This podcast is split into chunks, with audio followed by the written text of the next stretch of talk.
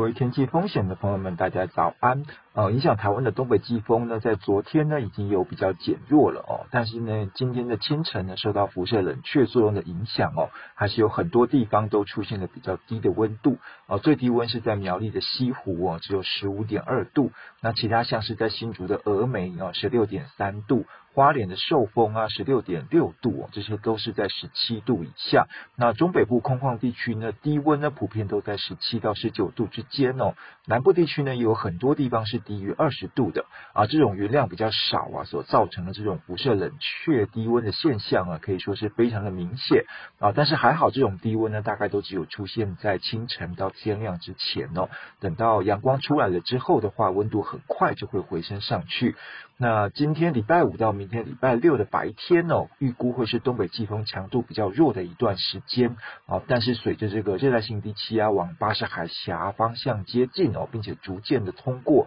啊，受到它北侧的这个水汽移入的这个影响哦，天气的情况呢将会跟着出现转变。那目前呢，这个热带性低气压是在台湾的东南方哦，整个结构还不是非常的好哦，所以说包括这个气象局还有日本气象厅这些单位哦，都还没有认为它会进一步增强为轻度台风的这个预测哦。不过因为它接下来的这个移动路径其实离台湾南端的陆地还蛮近的啊，所以说未来的这个实际变化的情况呢，还是要密切的观察留意哦。那预估呢，从今天礼拜五的上半天的这段时间，大概天气都还不错哦，但是各地都是多云到晴哦。但是从下半天开始啊，因为热带性低气压的这个外围的云层接近哦，包括这个大台北的东侧啊，基隆北海岸、宜兰到花莲一带啊，降雨的机会就会逐渐的提高哦，慢慢的就会转变成是有短暂阵雨的这个天气。那今天晚上开始到明天礼拜六的白天哦，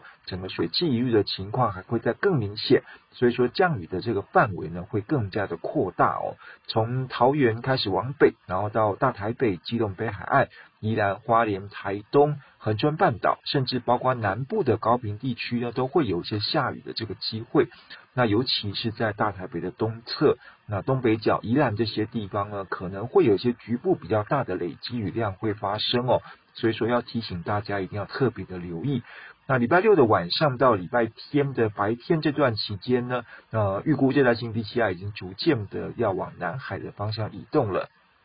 但是这个时候呢，东北季风又再度的开始增强哦，呃，配合这个热带性低气压外围的这个水汽。那预估呢，在东北部东部一带的这个雨势会有一个加强的一个情况哦，可能会有短时比较强降雨发生的这个机会。那局部单点的累积雨量呢，也有可能会来到大雨甚至豪雨的这个等级哦。那最需要留意的还是在这个基隆北海岸。啊，大台北的东侧还有宜兰这些地方哦，啊，因为前一波的这个雨势才刚刚过去哦，那紧接着又会有这种比较大降雨发生的这种机会哦，所以提醒这些地方的朋友一定要多加的小心。那其他呢，像是在桃竹地区哦、华东地区，还有南部的高屏地区呢，也都持续的会有下雨的这个状况。中部地区呢，虽然受到的影响比较小哦，但是云量也会有增加的这个情形。那不排除会有些局部性的短暂阵雨啊。所以说，从这些预测看起来的话，呃，周末这两天的天气状况并不是很好哦。那礼拜天又会比礼拜六来的更差一些啊。所以说，如果有安排这个活动的计划的话啊，一定要多加注意天气方面的资讯哦，并且要适时的做出调整还有应对。